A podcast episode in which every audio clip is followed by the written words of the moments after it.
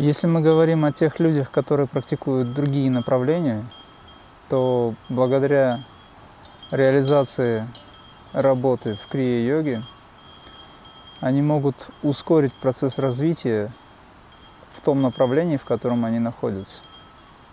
То есть, проще говоря, крия ускоряет путь самосовершенствования во много раз быстрее именно тот или то направление, которым они занимаются. Если говорить о раджа-йоге, то применяя техники крия-йоги, техники раджа-йоги могут быть во много раз ускореннее, усиленнее и так далее. То есть мы говорим о реализации в целом. Но если люди, применяя техники крия-йоги, понимая, что такое крия-практика, занимаются другими системами, то значит они не до конца понимают, что такое крия-йога.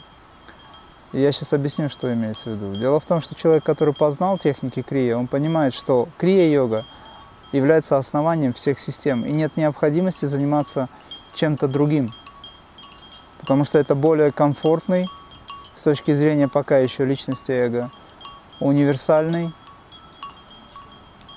высокопродуктивный, если на то пошло, метод. То есть человек, занимающийся практикой крии, намного быстрее приходит к реализации своей, нежели тот, кто занимается другой системой. При всем при этом другая система, она не является другой, просто так принято сейчас разделять. Есть раджа-йога, лая-йога, хатха-йога и так далее. Если вы знаете, что такое крия, то оно присутствует везде и всюду. Поэтому, занимаясь, допустим, так называемым альтернативным методом, вы, применяя крию, ускоряете путь через этот метод. Так возможно. Если говорить, например, о боевых искусствах, то применяя техники энергизации крия-йоги, вы ускоряете процесс развития этого боевых искусств, достижения результата. Это в качестве примера.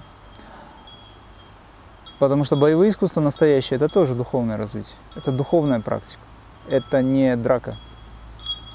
Это алхимия тела.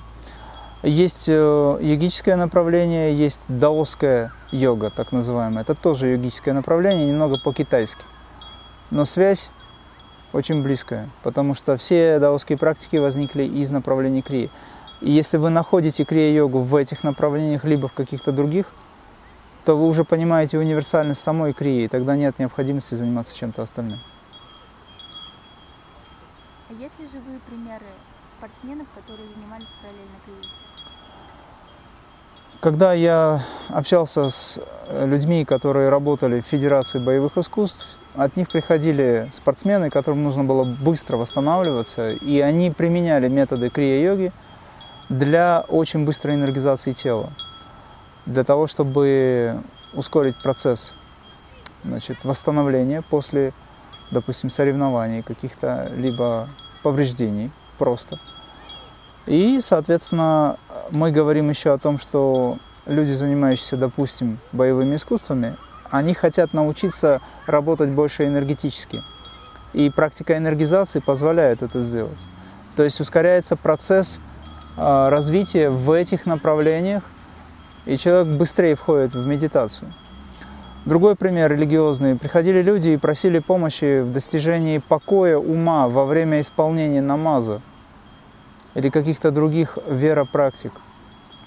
И тогда они изучали техники энергизации тела, переходили, а, как говорится, в свою практику, применяя эти методы. У них достаточно быстро возникала тишина и покой, и тогда молитва становилась успешной. Примеров очень много, на самом деле. Есть люди, которые оставляли свои системы и просто занимались духовной практикой уже в крие, потому что они понимали универсальность. Ко мне на семинары приходит достаточно много инструкторов йоги, у которых 20-летний опыт. Это достаточно большой срок жизни. Когда они проходили просто базовый курс шесть ступеней самореализации в крия-йоге, они, понимая все это, спокойно, оставляя тот базис, который они имеют, вступали в крия и сейчас движутся дальше. Таких людей очень много уже. Я могу сказать, что достаточно в ближайшем будущем все, что мы называем духовной практикой, будет максимально приближена к техникам реализации, именно которые дал Бабаджи. Потому что это наука.